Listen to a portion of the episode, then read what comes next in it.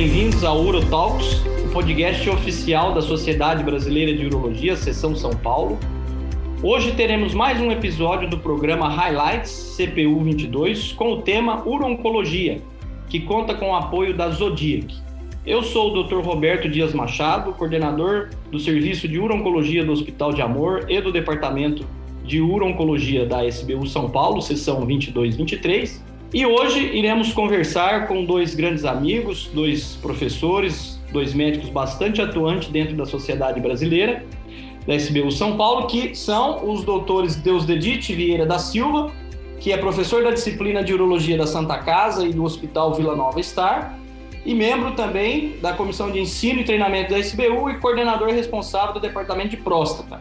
Ele falará para nós sobre os destaques do câncer de próstata nesse congresso. E o Dr. Fabrício Magaldi Messetti, que é, foi fellow pelo MD Anderson, é coordenador do departamento do Centro Universitário Cleretiano e também um grande atuante aí dentro da SBU São Paulo. Então eu vou passar agora rapidamente a palavra para o professor Deusdete para que ele faça os destaques aí sobre o câncer de próstata. Meu amigo, está com você a bola aí. Olá, Roberto. Olá, Fabrício. Olá a todos que nos escutam. É, eu acho que é importante a gente fazer esse, esse Urotox, tentando fazer os highlights em relação aos tópicos de urologia. E vamos fazer um pouquinho como bate-papo, né, Roberto? Sem Aqui dúvida. Aqui, nos escutando. Você me pediu para falar um pouquinho sobre a próstata. Eu tentei aqui colocar uma coisa, é, seguindo um pouquinho o nosso workshop de urologia, que foi um workshop bem ativo, bem, bem participativo, com muita gente conhecida é, lá conosco. A gente começa falando pelo screening de PSA.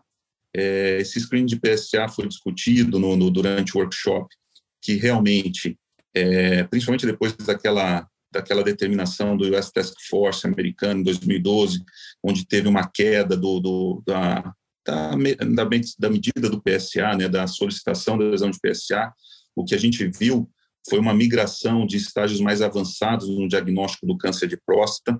Então, isso daí foi uma retirada deletéria desse exame, que é importante, e que a gente sabe que não é um exame é, câncer específico, né? ele é próstata específico.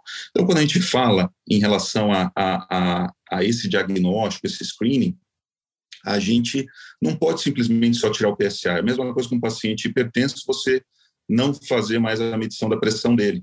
Você tira o esfigmanômetro. Não, você vai ter que ver se o esfigmanômetro ele tem algum problema de aferição, se ele está mal calibrado. E para isso a gente tem, é, a partir do momento que você tem esse PSA alterado, você tem os refinamentos do PSA. Né? E é o próximo tema que eu acho que foi muito, muito bem abordado durante o workshop, que realmente, hoje em dia, a gente tem o que a gente chama de medicina de precisão, que é aquela medicina translacional, que vai da bancada para o leito.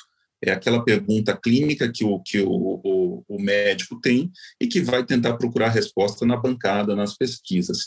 Esses testes moleculares, eu acho que é importante a gente separar eles em, em alguns cenários de próstata. Então, você tem aquele cenário inicial, se você vai fazer ou não a biópsia, e para isso, pra, a gente usa eles para a gente tentar diminuir o overdiagnosis e o overtreatment.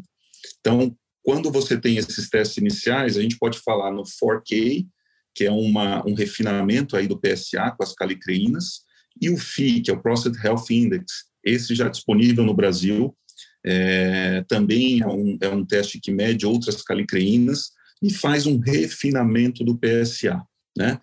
Então, existem outros testes moleculares que a gente pode falar mais para frente em outros cenários, mas nesse cenário de diagnóstico, eu acho que fica importante aí o FI, o, o, o 4K, e a gente não pode esquecer também os novos testes que estão vindo. Eu acho que o pessoal tem que ficar bem atento, principalmente nos testes que são os exossomos em urina. A medição do, do RNA mensageiro em, em, em, exossomos urinários. Esse teste vem aí com uma área sobre a curva muito alta, com uma acurácia muito interessante. Tem já disponível nos Estados Unidos, é uma coisa que todos que estão aí na, na lida diária do diagnóstico do câncer de próstata, vale a pena se informar. Em relação à ressonância, a gente discutiu bastante sobre se ressonância é 1,5 Tesla ou 3 Teslas. Hoje em dia, a gente vê que são muito próximas. O importante é realmente quem está avaliando o exame. É, se falou um pouquinho sobre a biparamétrica no diagnóstico, para diagnóstico do, do, tumor, do tumor prostático, sendo que a biparamétrica ela é mais barata e tem uma boa, uma boa, um, um bom desempenho em identificar lesões suspeitas. E também a gente falou um pouquinho da, da, do papel do PET no estadiamento do câncer de próstata. Então, lembrando que, assim, para estadiamento do câncer de próstata, o PET ele tem um baixo valor preditivo negativo para linfonodos, ou seja, se os linfonodos não brilharem, não significa que não tenham linfonodos é, já com metástase ali. Então, esse valor preditivo negativo dos linfonodos ainda é baixo. Então, quem quem estiver pensando em usar o PET como como estadiamento, ter isso em mente.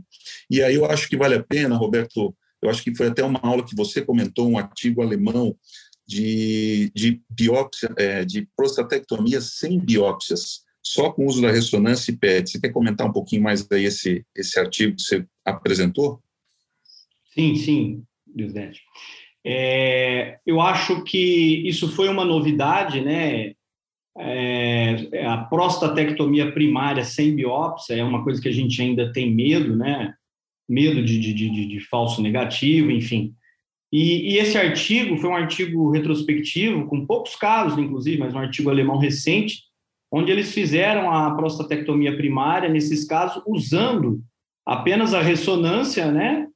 E, e, o PET. Então, se a ressonância fosse positiva, eles consideraram ressonância positiva como PIRADS 4 ou 5, e um PET com. Eles usaram uma escala, né? De, de, do SUV para medir o PET, mas no geral, se você tem um SUV alto acima de 8 ou 11, é, a acurácia é muito grande. Então, esses casos operados dessa maneira, sem biópsias, todos vieram com ISUP alto, ISUP maior ou igual a 2, todos positivos.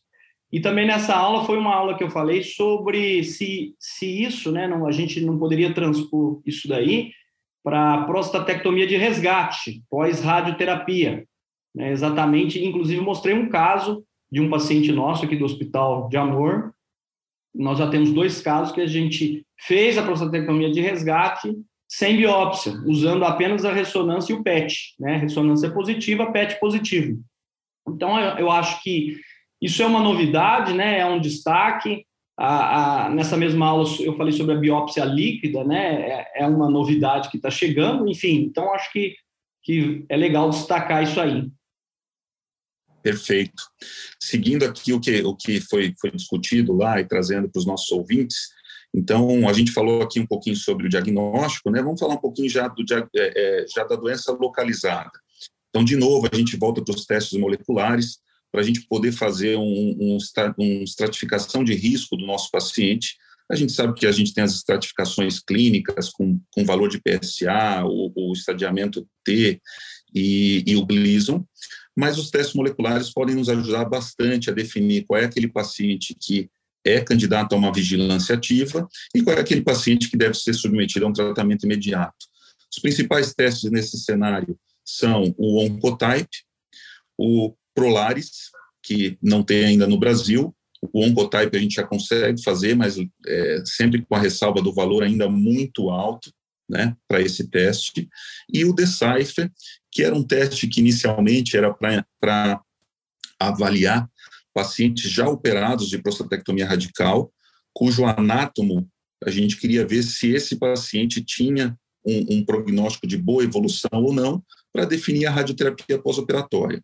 E o que a gente vê é que esse teste de Decipher ele foi, tra foi trazido para antes ainda, para um pouco antes no, na evolução do câncer de próstata, e ele pode sim ajudar no cenário da biópsia, uma vez que você tem a biópsia na mão, em definir se esse paciente ele vai evoluir bem ou tem um mau prognóstico que deve ser tratado. Então, ele entra também nesse cenário, tá?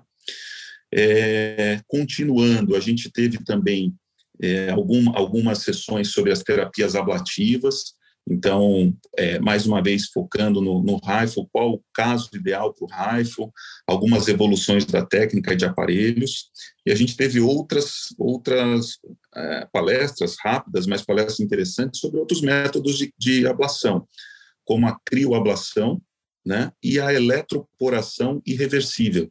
Só para quem não conhece, eletroporação irreversível é um método ablativo com agulhas, aonde você faz uma, uma destruição da membrana celular, né, por corrente elétrica por, é, da membrana celular, e você não tem é, alteração de temperatura nesse método. Então, ele nem esquenta nem esfria. Então, quando você pensa em não destruição de, de estruturas adjacentes, talvez seja um método aí para a gente também ter um olhar maior sobre ele. Depois a gente teve é, uma palestra bem interessante sobre radioterapia hipofracionada e, e uma apresentação dos novos equipamentos na radioterapia, na radioterapia né, como o CyberKnife, a, a, a radioterapia estereotáxica, né, ou radiocirurgia, que foi bem interessante. E também falado muito aí já num, num, num, cenário mais avançado, localmente avançado, da linfadenectomia na prostatectomia radical. Foi muito discutido o artigo do, do Jean Prodóximo, aquele artigo fase 3, é, feito no HC, mostrando que realmente a linfadenectomia ela melhora no, no, no estadiamento, mas não tem assim uma diferença muito grande na sobrevida, né, na sobrevida global. E apesar de terem casos aonde eles conseguiram identificar alguns casos do grupo de linfadenectomia estendida que tinham apenas dois linfonodos é, comprometidos, até dois linfonodos comprometidos, eles conseguiram identificar pacientes que tiveram é, ausência de evidência de doença por longo período né, na, na casuística deles. Isso foi muito interessante. Fabrício, você quer comentar alguma coisa sobre, sobre a terapia, é, uma outra, esse outro assunto que foi falado, que é, que é o, a, o teranóstico, né, a terapia mais diagnóstico, e aí eu queria ver com você também o que te chamou a atenção no, no, na programação de próstata do Congresso.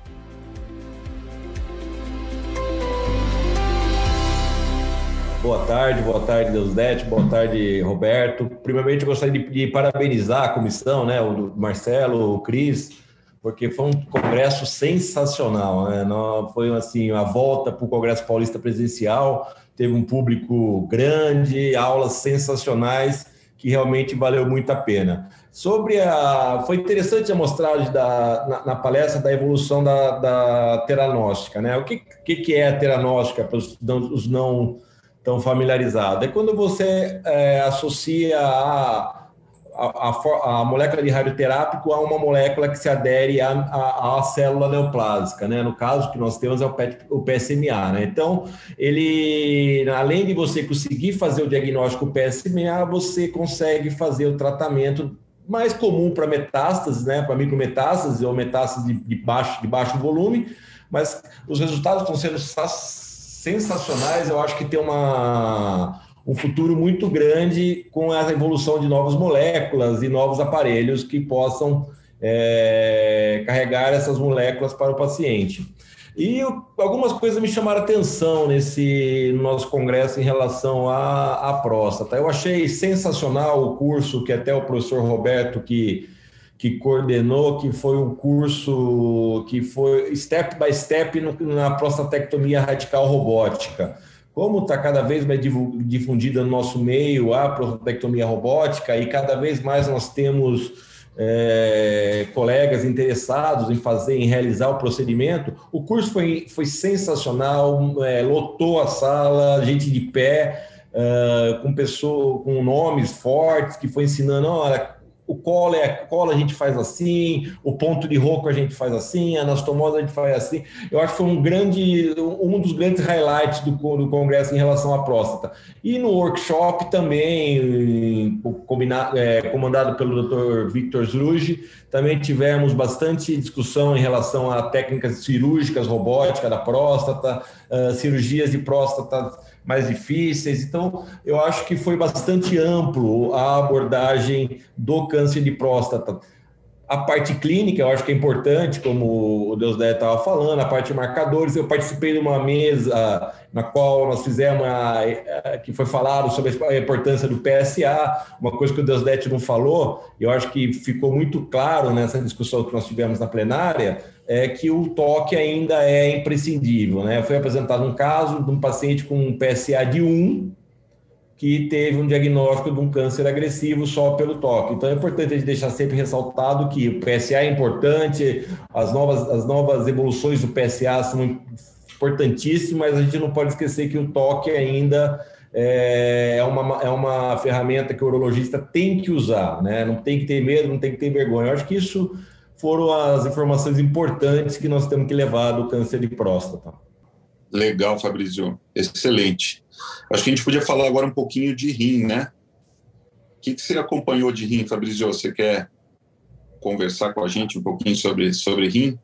Ah, eu acho que o rim é a grande discussão que nós temos, né? É o trabalho que mudou o mundo aí da, no tratamento do, do, do, do tumor localizado de rim, que é a, a adjuvância, né? O Rodolfo Reis de Ribeirão deu uma, uma aula sim brilhante, mostrando todos os estudos, mostrando como a, a história do, do, da tentativa da neoadjuvância, que realmente caiu por terra, e a adjuvância, desde a época que se tentou com, com o Stick Eye, né, com o Sinutunib, que acho que não é o West, o West Track, o trabalho, e agora o pembrolizumab. Né? O pembrolizumab foi aprovado pela FDA. O Silutib já tinha sido aprovado pela, pela FDA, mas a EAU nem a EUA eles indicavam no guideline. Agora sim, o pembrolizumab como adjuvância nos tumores de alto risco pós-nefrectomia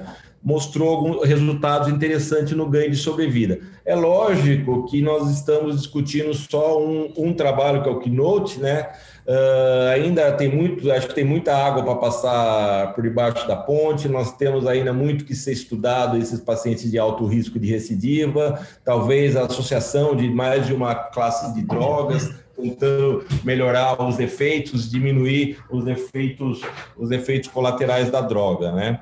Uh, teve uma sessão que eu achei muito interessante, uma sessão cirúrgica, em que foi discutido o, as vias de acesso na nefrectomia parcial. Hoje, a grande maioria dos tumores de rim localizados são são submetidos à nefrectomia parcial, e o que se deixou bem claro foram quatro grandes especialistas, três nacionais e o Fernando Kim lá de Denver, mostrando que o importante é você fazer a cirurgia, independente qual seja o seu meio, a sua via de acesso. Ou seja, o importante é você fazer a preservação do rim, tirar só o tumor, seja ela aberta, seja ela laparoscópica, seja ela robótica.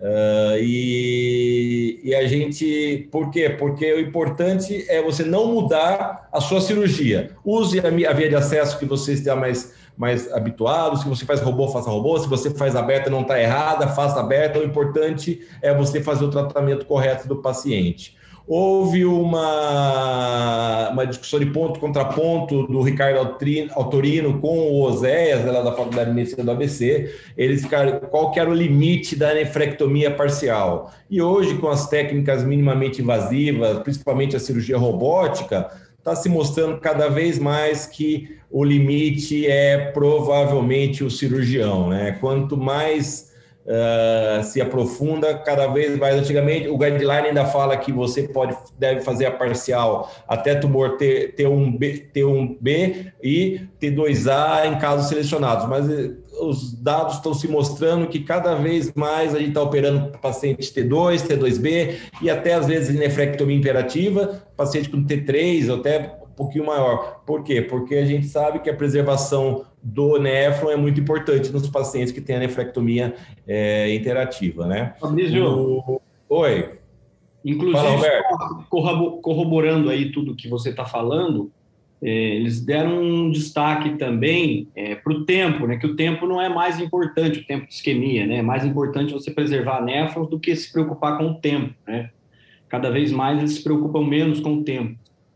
É, e eu acho que o tempo sempre era um, uma, uma coisa que se dava muita importância e realmente eles mostraram que com a evolução dos cirurgiões é muito mais importante você preservar o parênquima, né? Você deixar funcionante do que você, ah, eu fiquei, fiz 15 minutos de isquemia, eu fiz 30 minutos de isquemia. A gente sabe que até 25 minutos não eh, foi mostrado, né, que não faz muita diferença, mas sim a porcentagem de rim deixado é importante. E já pegando o gancho, Roberto, eu achei muito interessante a, a palestra do Rodrigo, Rodrigo Gobo, lá do, do Hospital Israelita Albert Einstein, é, sobre as técnicas ablativas, né? Ele foi uma aula bem interessante, ele falou das técnicas já, já padronizadas, né?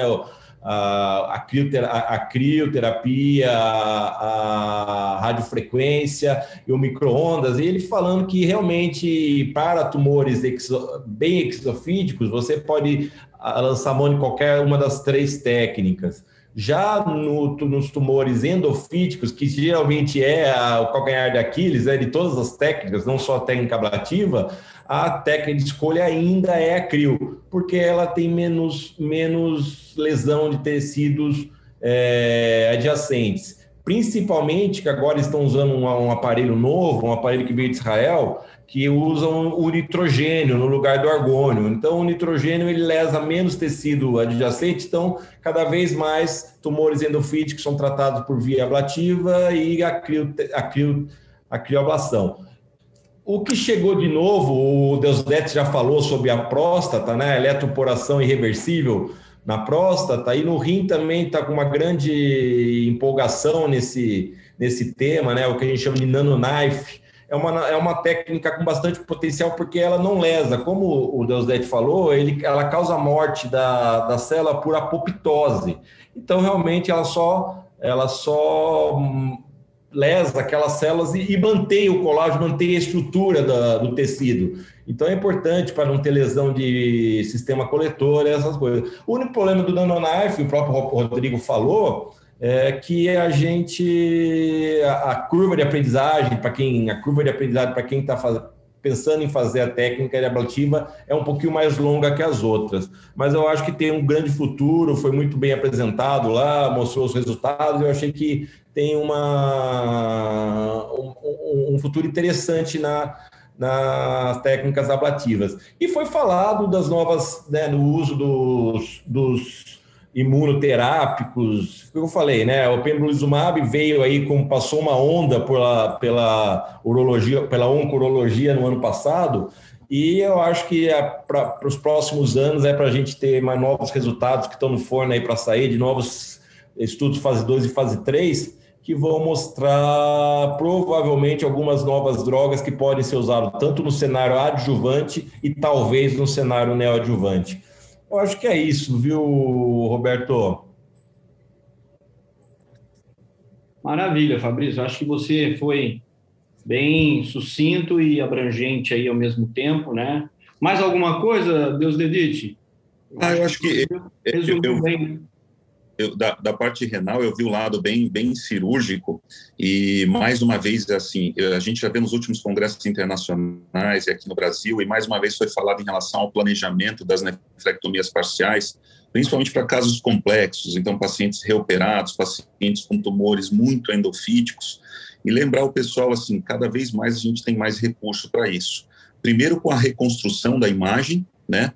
Que não precisa ser uma reconstrução 3D mais, não precisa, aliás, não precisa ser uma reconstrução em, em impressão 3D, você não precisa mais do molde 3D, somente a, a reconstrução 3D em si já dá para o cirurgião uma boa noção de, de relação do nódulo com as outras estruturas renais, a vascularização desse rim, então se ele pode fazer um, um, um clampeamento seletivo ou super seletivo. Existem programinhas, o próprio Aurus, lá do, do Piauí, ele né? tem DocDu, que é bem interessante. Então, por exemplo, você tem um caso de um tumor de rim num rim em ferradura, esse, esse planejamento é fundamental. E falando ainda em cirurgia, né, eu acho que a gente não pode deixar de comentar, já que a gente está falando de oncologia, das, das novas tecnologias robóticas que estão chegando, né? Então, a gente teve uma palestra em área, a gente tem é, o, o, o, robô em uso atualmente, é o Da Vinci, né, da, da empresa Intuitive, mas tem mais duas novas plataformas chegando aí, uma já em utilização no Brasil, que é o Versus, que é o robô produzido e, e, e desenvolvido em Cambridge pela Cambridge Medical Robotics, a CMR.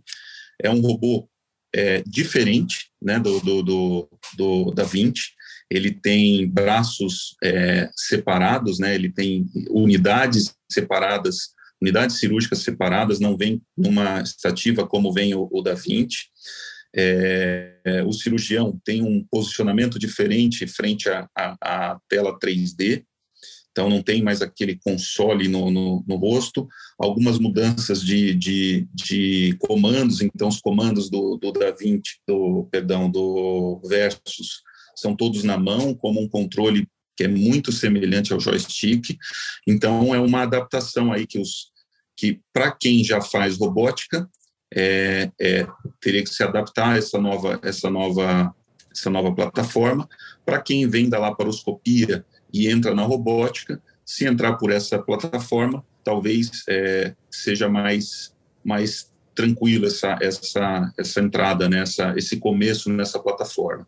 E também foi apresentado em simpósio satélite, a gente sabe que já está, é, eu acredito que ou em vias de ou já aprovado pela, pela, pela Anvisa, eu acredito que já aprovado pela Anvisa, a plataforma Hugo, da Medtronic, que também tem braços em separados, então não, é, não são braços num único é, comando, e, e assim como o, o Versus tem também a tela 3D com uso de óculos, então você vê o 3D através de óculos.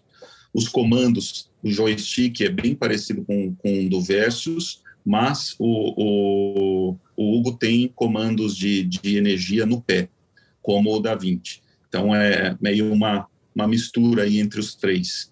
E isso é importante porque vai, vai diminuir custos, né, Roberto? Isso a gente vê que assim, é, a, a, concorrência gera diminuição de né? preço. É, os hospitais, é, em, em, algumas localidades que até hoje não puderam ter robô, vão começar a ter uma maior oferta, maior, uma melhor forma de negociação com essas novas plataformas. E é isso que a gente espera, para que cada, mais, cada vez mais é, os cirurgiões não que, que, estejam operando tudo com robótica, mas que possam ter essa, essa tecnologia disponível para eles e os seus pacientes.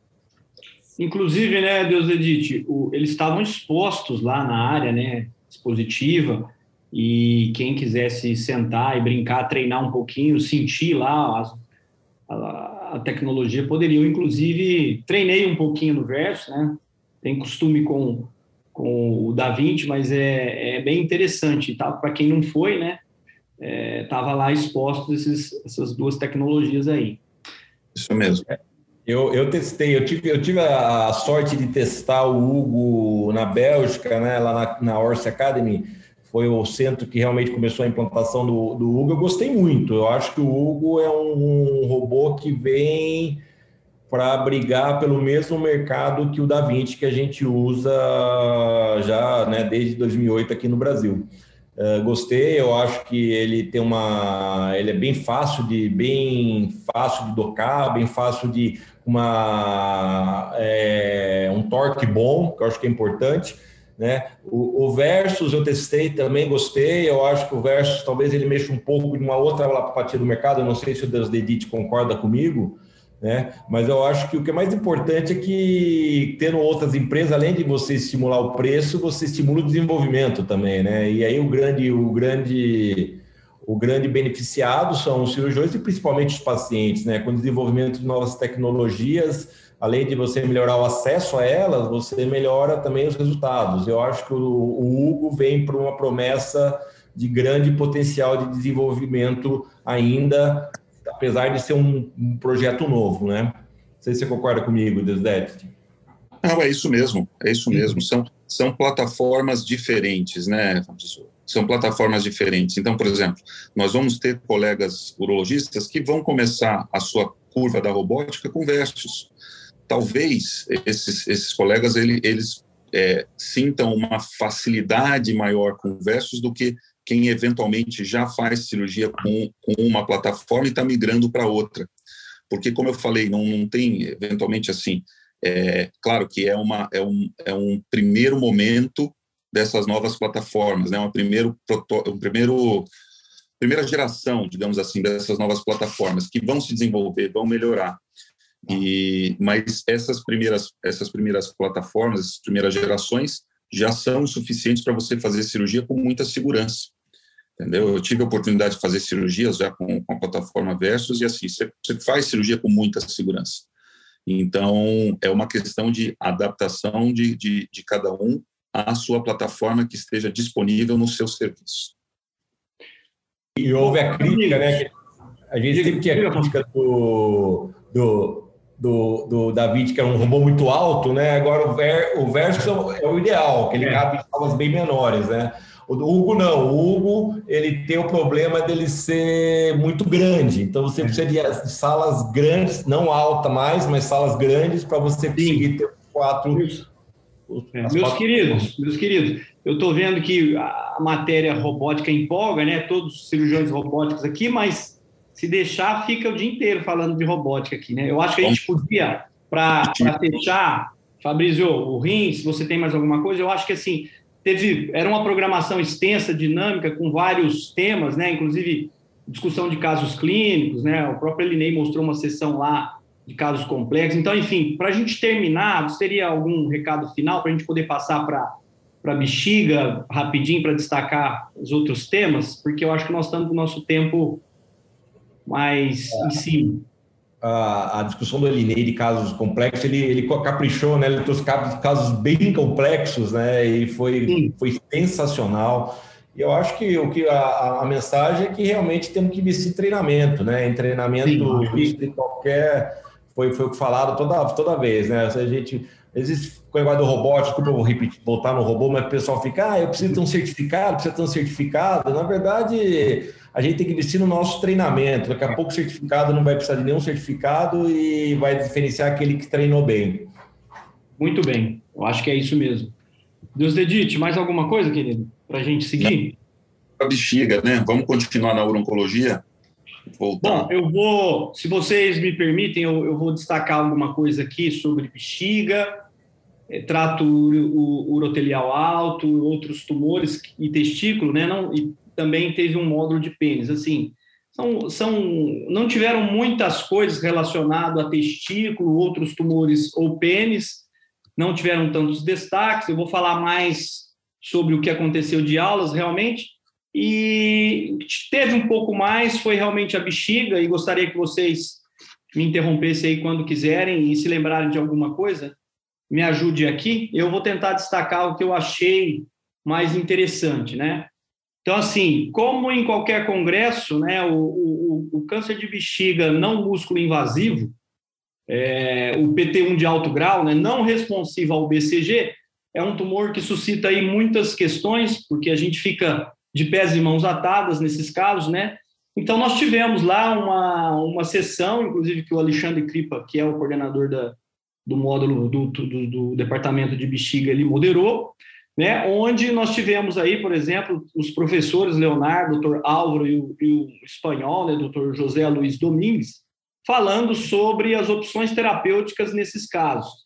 Então, a, a quimioterapia intravesical, né, destacou lá o, o doutor Leonardo Reis, realmente tem fracas evidências, a gente sabe que não tem nada robusto de, de quimio intravesical neste cenário, né, uma vez que os pacientes não respondem ao BCG, e então é, ele não, o que ele falou que eu achei bem interessante, ele fez uma, uma é, um modelo meio que matemático de uma constante, né, que, sobre o padrão gold standard nesses casos, que é a cistectomia radical precoce e, e os é, efeitos adversos. Quando você faz uma constante, né, de benefícios da cistectomia radical precoce sobre os efeitos adversos, nesses casos de nesse cenário, você tem aí, você gera um número e quando você compara esse número, né, fazendo também, por exemplo, pegando lá o pembrolizumab, que no caso seria é, hoje a imunoterapia já liberada, né, para a gente usar nesse cenário aí de é, BCG não responsivo, né, BCG refratário. A gente vê que a constante do, do pembrolizumab é bem menor. Então, assim, inclusive o professor José Luiz Domingues, que falou sobre a imunoterapia e as novas perspectivas de tratamento nesse cenário, ele destacou exatamente isso, que a cistectomia radical, né, que foi uma aula também falada aí pelo Dr. Álvaro, é o padrão, é o gold standard, quando você tem os tumores não músculo invasivos que não respondem ao BCG, É claro que não, nem todos os pacientes vão aceitar e nem todos os pacientes são fit para isso, mas seria o que daria o melhor benefício. Então, entra-se aí, né, naqueles pacientes que não aceitam a cistectomia ou que não respondam ou, ou que não são fit para o tratamento, onde você poderia reexpô-lo re, ao BCG ou, inclusive, é, entrar com o pembrolizumab, né, que é o pembrolizumab EV, o Keytruda, que seria aí a indicação. Mas, inclusive, acham, o próprio professor José Luiz Domingos, ele disse que é, as evidências, existe a evidência, existe o benefício, mas por ser endovenoso ainda em, em, em fases de, de, de, teste, ele acredita que coisas novas e melhores estão por vir. Então, ele falou sobre terapia gênica, novas terapias, enfim, foi uma aula bem interessante, onde ele expôs aí a imunoterapia nesse cenário. Parece que para esse cenário, para aqueles pacientes que não aceitam a CER radical, cistectomia radical, entraria realmente aí a imunoterapia. Bom, seguindo né, a discussão, veio uma discussão, gostaria de destacar aqui, a discussão de casos clínicos é, em câncer de bexiga, agora músculo invasivo, né, também, como não poderia deixar de ter. O professor Wagner Eduardo Mateus, nosso vice-presidente, também moderou muito bem, o professor modera muito bem essa, essas discussões, né? acompanhado aí pelo, pelo professor Marcos, Rodrigo Souza Madeira, o doutor Andrei Soares e o doutor Renato Panhoca, eles fizeram uma abordagem onde o professor Wagner mostrou um caso dele, da, da, da clínica dele, e aí houve uma discussão é, se fazia cirurgia aberta ou cirurgia robótica, né? no, no caso do, dos nos carcinomas músculo invasivo, e hoje a gente, eu pude perceber nessa discussão, viu, o, o Fabrício e Deus deles, que eles não perguntavam se você fazia, se o melhor seria aberta ou se seria robótica. Hoje já se pergunta se faz a aberta ou se faz a robótica. E a resposta foi exatamente essa: quando você tem a tecnologia e disponibilidade, você faz robótica, e quando não, você faz aberta, se você tem o um recurso. Antigamente a gente tinha aí a questão da indicação da robótica nesses casos, né? A indicação ainda era é, muito questionada. Mas, enfim, era um paciente, o que ele mostrou era um paciente de 83 anos, né? E foi indagado também para a banca sobre o uso da quimioterapia neoadjuvante. E aí houve um destaque que eu achei interessante, que o doutor Andrei disse o seguinte, que ele disse que nesses casos de carcinoma puro, né, no, no carcinoma urotelial puro, sem invasão linfovascular, é, parece que a invasão linfovascular é um marcador de resposta à quimioterapia. Então, se o paciente não tiver uma invasão linfovascular, ele até prefere indicar a cistectomia direto, tá certo? Então, foi um destaque interessante que eu, que eu pude acompanhar nessa discussão. E também, claro, destacaram aí sobre é, o protocolo ERAS, quem faz, quem não faz, o protocolo ERAS sempre está envolvido nessa discussão. E o que eu achei interessante, que é uma coisa que destacaram lá e que eu sigo aqui também, que todas as fases do protocolo ERA são muito interessantes, mas a dieta, a reintrodução precoce da dieta, né, eu acho que, acho que foi, se eu não me engano, foi o doutor Marcos da Log, disse que ele não tem muita preocupação com isso, ele prefere esperar a motilidade intestinal, esperar os flatos e introduzir a dieta um pouco mais tardiamente, e é realmente o que eu faço aqui também de rotina, né, além de, de, de goma de mascar e etc. E esse paciente, inclusive, depois ele, que foi um, um caso conceito mostrado, né? Ele veio a recidir, ele é recidivar com gânglios positivos no, no retroperitônio e tal. E aí foi realmente perguntado depois, né? E como ele não tinha feito quimioterapia neoadjuvante, ele foi direto para a cistectomia. Se agora era o momento de fazer uma quimioterapia, se faria uma quimioterapia adjuvante nesse caso, ou se até a discussão se esperaria um resgate ou não. Então, o, houve a discussão que pacientes operados e, com, e, e de alto risco, se fosse alto risco, você poderia usar aí, no caso, né, a gente sabe o avelumab de manutenção, né, que seria aquela, é, naqueles, indicado naqueles pacientes operados com doença estável é, após a QT ou não. Então, esse paciente poderia usar o, o, o avelumab de, de, manutenção, ou naqueles casos já metastático, inclusive agora, é, e que não são fits a cisplatina, que não toleram cisplatina, poderia usar também o nivolumab. Então, Eu acho que a, a imunoterapia ela vem acrescentar aí também no cenário músculo invasivo, ou na manutenção no pós-operatório para tumores de alto risco, ou na manutenção é, em doença metastática, pós-cisplatina, doença estável. Então, são coisas que a gente vai começar a ouvir também de agora para frente sobre isso, né? Também gostaria de destacar uma aula muito interessante dada pelo professor Cirilo Cavaleiro Filho, onde ele falou no manejo de pacientes anticoagulados e na profilaxia de eventos tromboembólicos em cirurgias urológicas, né? Ele descartou aí a importância cada vez mais dos pacientes idosos usando anticoagulantes, antiplaquetários, etc. Né? Descartou que a, que a doença cardiovascular é a maior causa de morte no Brasil, cerca de 30, 31% dos casos, e que o antiplaquetário, os anticoagulantes, diminuem o risco. O grande problema seria realmente é, você ter que operar esse paciente numa cirurgia de urgência. Então, ele destacou um cenário interessante que, mesmo numa cirurgia de urgência, se você consegue esperar aí por 48 horas, né, você pode suspender esses anticoagulantes aí 48 horas e, e pode realmente seguir com a cirurgia. Lógico que, assim, considerando antifibrinolíticos, transfusão de plaquetas, complexo protrombínico, inclusive concentrado de fator 7. Ele diz que as evidências não são muito fortes para isso, mas que eles também usam, né? E também sobre a profilaxia de, de TEP e TEV, né, trombose venosa e pulmonar, em cirurgias maiores dentro da urologia, né, que a gente chega até de 10 a 30% de, de eventos tromboembólicos nessas cirurgias oncológicas maiores, e aí sim a profilaxia estendida com o Clexame, sendo segura e eficaz, ela é extremamente importante nesses casos, né? Inclusive ele destacou que a, a trombose ela acontece em mais de 50% dos eventos após a alta do paciente. Então, não adianta a gente achar que porque o paciente deambulou e está tudo bem, ele não vai evoluir com a trombose. Então, achei uma aula bem interessante. A gente acaba é, se deparando com vários pacientes é, usando esses anticoagulantes, então achei bem produtiva. Né? Outra, seguindo aí no, no câncer de bexiga, nós tivemos também uma aula do professor Dyer, o Dyer Chad, que ele falou sobre a ressecção em bloco dos tumores de bexiga, né? Então, tem, ultimamente a gente tem ouvido falar sobre a ressecção em bloco, peça única, né, que teoricamente reduziria a implantação, e aí ele disse que isso já é uma coisa antiga, não é uma coisa de agora, mas aí acrescentou as novas tecnologias, como o home, o laser com home e o túlio, que também é, vieram nesse cenário, e, e talvez a, a, grande vantagem dessa cirurgia ressecção em bloco seria a maior facilidade para o patologista na avaliação do anátomo patológico, né? Agora, é claro, também ele destacou que não seriam para todos os casos, você tem que avaliar bem o caso, falou dos custos da tecnologia, que eu achei interessante, e também citou que parece que diminui essa, a, usando o laser, a ressecção ali com o laser, diminui o reflexo do obturador. Então, achei Roberto, uma... Oi, pois não.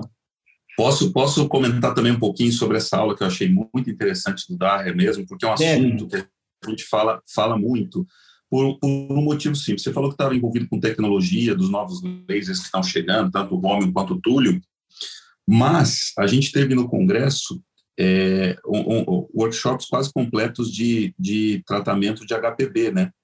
Então, a gente vê chegando no mercado esses lasers mais potentes, de 60 watts para cima, que são os lasers que, uma vez que você tenha no seu serviço disponível para fazer a enucleação prostática, você vai ter também disponível para tratamento do tumor de bexiga. Então, aqueles, aqueles tumores pediculados, grandes, mas que têm uma base pequena, eu recomendo muito aos nossos ouvintes, nossos colegas urologistas, que vejam essa cirurgia a maneira como é como é feito a ressecção, você você é, você coloca o, o Romium no, no, no, módulo com muita muita frequência, baixa potência, você vai ver que ele corta o tecido e você consegue tirar bem certinho na camada na camada ali do início da camada muscular. Para o patologista realmente ajuda muito, né? E, e, você não tem, principalmente aqueles tumores laterais, como você falou, você não tem o, o reflexo do obturatório. Agora, a única, única coisa que é, vale a pena também destacar é que não adianta nada você fazer em bloco e se for uma lesão muito grande, você tentar morcelar a lesão como se faz na próstata, né? no HPB. Então, não, aí você perde toda, toda a elegância do método, né? Mas é muito interessante. Eu acho que esse, essa aula e esse assunto realmente, é, a partir do momento que a gente tem a maior disponibilidade desses lasers de alta potência, é, cada vez hum, é, quem faz urologia deve pensar nessas, nessas ressecções em blocos de tumores vesicais. Maravilha, maravilha. Obrigado aí pela. Bom, nós tivemos também uma sessão interessante de cistectomia é, radical, né? Vídeo e robótica, inclusive na robótica, com suas possíveis derivações. Então, nós tivemos inclusive aí o professor Alejandro Rodrigues, que é é, internacional, né? Enfim, de qualquer maneira, o que, o que eu achei interessante aí, é, a vídeo eles destacaram realmente que é uma cirurgia bem difícil, é uma cirurgia que tem uma curva de aprendizado maior, né? É uma cirurgia que tem um, um tempo maior e você precisa realmente a cirurgia robótica, não só as cirurgias minimamente invasivas, cirurgia como um todo, mas na minimamente invasiva e, e na vídeo principalmente, a gente sente que um bom auxiliar ele faz toda a diferença, né? Então foi destacado isso aí, uma equipe, tem que ter uma equipe experiente, um suporte multidisciplinar no tratamento desses casos e também um suporte técnico e hospitalar para que seja uma tarefa factível e viável, né? Com relação à astectomia robótica e as possíveis derivações, destacaram aí a técnica de Bricker, tanto o conduto ileal é extracorpóreo, né? reconstrução extra como intracorpóreo. Hoje existe uma tendência com o, o avançar da tecnologia e, e da expertise a, acabar fazendo a reconstrução toda interna, né? E também falaram sobre o Arnaldo Fazioli falou sobre a anel bexiga, né? Destacou bastante aí a parte técnica, mostrou alguns pontos relevantes de manobras importantes no procedimento e então achei que foi para quem gosta de cirurgia, gosta de tecnologia e foi bem interessante de assistir, deram várias dicas de como fazer, como eu faço. Enfim, foi bem interessante também é, essa sessão, certo? E na sequência, o, o doutor Fernando Corks, ele falou sobre, fez uma videoaula de com, otimizando os resultados no tratamento cirúrgico do câncer de bexiga, né? O Fernando tem uma, uma grande experiência também aí no tratamento do câncer de bexiga, e, e no serviço dele ele acompanhava alguns hospitais e ele notou que a taxa de mortalidade geral nesses hospitais onde ele acompanhava, né, no serviço deles no ABC, era um pouco maior do que a mortalidade geral, então é, ele, ele, falou sobre isso e falou sobre o CABEM, né, sobre esse programa, que, que, que foi rever quais são esses fatores relacionados a essa mortalidade e por que, que a mortalidade nesses hospitais eram mais altas e, e, como ele poderia, como se poderia programar e reprogramar, montar protocolos para poder minimizar isso aí. Então ele falou muito bem sobre isso, inclusive ele deu uma, uma, um dado interessante que ele disse que nos Estados Unidos 4 bilhões de dólares são gastos com câncer de bexiga anual e no Brasil, 4,5 bilhões de dólares são gastos com toda a parte oncológica. Então, assim, o câncer de bexiga, ele destacou que é o tumor oncológico maior custo no tratamento, e por, por esses valores a gente consegue observar bem isso aí. E depois ele finalizou mostrando que realmente depois da padronização do protocolo, né, inclusive é, padronizando e, e, inserindo o protocolo ERAS, QT neoadjuvante, todo, toda aquela toda aquela logística que a gente sabe que é importante no tratamento do câncer de bexiga, ele mostrou que a mortalidade realmente diminuiu. Certo? E eu queria destacar algumas coisas aqui rapidamente sobre o Oncoclube também, que eu achei interessante. Foram dois teve vários e vários artigos discutidos, mas vou destacar aqui apenas dois na bexiga, que foi o, o artigo do pembrolizumab BV, né, no, no, no cenário de tumores de alto grau não responsivos ao BCG, onde o Lucas mostrou bem, mostrando aí que realmente tem benefício, inclusive no ganho de sobrevida livre de doença. E o Denis Jardim né, mostrou, ele falou sobre o estudo Checkmate 274, que é o estudo do nivolumab, né, teoricamente para pacientes que fizeram tratamento curativo no câncer de bexiga e são, que são pacientes de alto risco, então o nivolumab adjuvante ele reduziu o risco de recidiva nesses pacientes de alto risco e, inclusive, diminuiu o risco de progressão. Então, é, o endpoint primário desse estudo mostrou que o, o nivolumab, em um ano, né, ele, ele melhorou a ele, ele tinha um ganho de sobrevida de 21 meses contra 10 meses do placebo. Então, mostrando realmente aí uma grande vantagem é, nesse cenário. A gente questionou sobre os custos do tratamento, etc. Não vamos entrar nisso. E rapidamente eu queria só falar bem rápido aqui dos outros tumores, né? Tumor de testículo não teve muita coisa, inclusive foi uma aula que eu e o doutor William, nós falamos sobre a, a, o que foi falado sobre testículo, foi basicamente sobre a cirurgia minimamente invasiva, né? Ele discutiu sobre a linfadenectomia primária e eu falei sobre o resgate. Então, basicamente foi uma discussão de técnicas, né, mostrando aí como fazer, mostrando a posição supina no resgate robótico, que vem ganhando aí espaço, porque você faz um template full. E o, ele também mostrou lá uma cirurgia laparoscópica, uma linfadenectomia primária, uma cirurgia laparoscópica muito bem executada, certo? Com relação ao câncer de pênis, nós tivemos uma sessão interessante, que foi uma discussão de casos clínicos, que foi coordenada pelo Dr. Estênio Cassuzek, foram apresentados vários casos clínicos, né? Inclusive tinha a patologista é, nessa discussão que eu achei interessante e, e foi destacado sobre a importância de um anátomo patológico bem feito no, no para você poder definir conduta, né? Nós não temos outros tipos de marcadores de prognóstico ainda no câncer de pênis e um histopatológico para o câncer de pênis bem feito realmente faz a diferença, né? E destacaram também a quimioterapia naquele cenário, naqueles casos onde você tem massas linfonodais, conglomerado linfonodal fixo.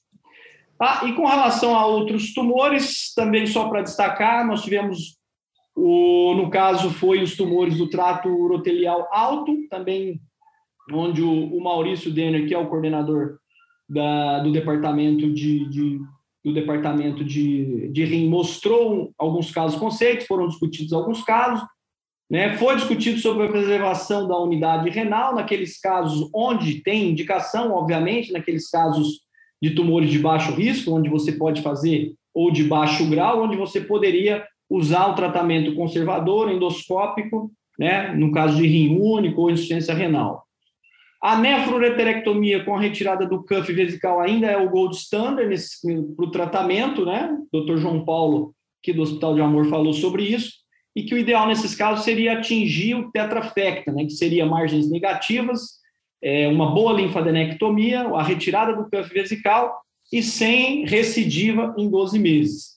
A linfadenectomia, nesse caso, a gente extrapola os dados da bexiga, né, foi o que o Matheus comentou no caso da aula dele, de linfadenectomia, e o grande problema ainda seria os templates, né, não estão bem estabelecidos ainda com relação aos templates, e devem ser feitas a linfadenectomia deve ser feita exatamente em todos os casos, principalmente no de alto risco.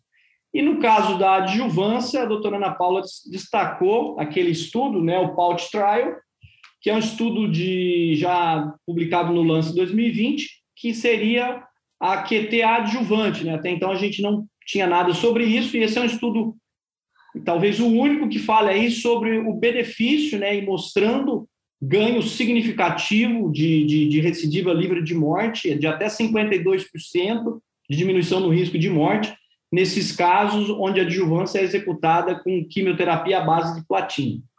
Então, assim, seria basicamente isso, Deus Dete, Fabrício. Se vocês quiserem complementar alguma coisa, fique à vontade. Obrigado, obrigado Roberto. Obrigado pela oportunidade, obrigado, Deus Dete. Só queria falar que, apesar de toda a tecnologia de maquinário desenvolvido, cada vez mais o tratamento oncológico é molecular, né? E é impressionante como tem evoluído a parte de imunoterapia. Todo congresso que a gente vai, a gente sai com essa, com essa é, sensação de que cada vez mais a, a terapia sistêmica vai desenvolver e talvez é, atingir patamares que diminuam até as indicações cirúrgicas. Então, esse, toda vez eu tenho essa, essa sensação, eu não sei se vocês têm a mesma, Mas obrigado, Roberto, obrigado, Deusete, pela, pela oportunidade, obrigado pelo convite e vamos lá, né? Fabrício, eu concordo com você. É, a gente vê que quem, quem vai por essa área da urologia, urologista que opta, né, principalmente os mais novos que estão começando, o, o urologista que opta por, por lidar com pacientes uro-oncológicos, ele, ele vai ter que saber que não adianta só se especializar na parte cirúrgica e saber o melhor da, da, da melhor tecnologia robótica que seja, fazer a melhor cirurgia, se ele não tiver realmente esse conhecimento de, de medicina de precisão, de medicina translacional, com essas evoluções em biologia molecular, saber quais são os testes que, que podem ajudá-lo a fazer um melhor diagnóstico, para saber exatamente qual é a doença que vai se comportar melhor ou pior, e também fazer, saber entender o que, que é um teste preditivo, o que, que vai fazer, o que, qual é o sinal que ele vai ter de que aquele paciente vai responder a um determinado tipo de tratamento. Porque nós estamos lidando com, com, com avanços na medicina molecular, mas tratamentos extremamente caros. E que, se a gente for ver, tem um público específico de pacientes, tem um pool específico de pacientes que vão responder, outros não vão responder. Então, a gente não pode é, deixar de sempre estar buscando esse valor preditivo, esse fator preditivo para dizer assim, qual é o paciente que vai se beneficiar deste tratamento, né?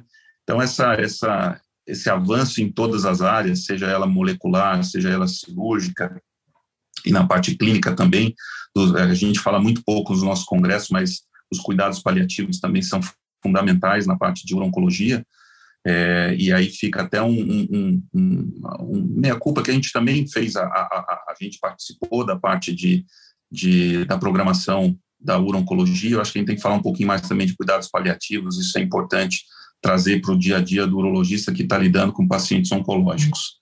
É um prazer muito grande estar com vocês, Fabrício, Roberto, prazer trabalhar com vocês e um grande abraço para os nossos colegas urologistas que estão nos ouvindo. Tchau, tchau. Pessoal, queria agradecer aos colegas. Obrigado, foi um prazer estar aqui com vocês. Eu acho então que a gente pode encerrar, né? Foi realmente o congresso foi brilhante, muita coisa que a gente não falou. Era impossível assistir toda a programação da urologia, né? Um congresso realmente gigante. Você acabou de ouvir mais um episódio do Urotalks, podcast oficial da Sociedade de Urologia Seção São Paulo. Todas as edições estão disponíveis no site www.sbusaopaulo.org.br e também nas principais plataformas de streaming. Nos vemos nos próximos episódios. Até lá!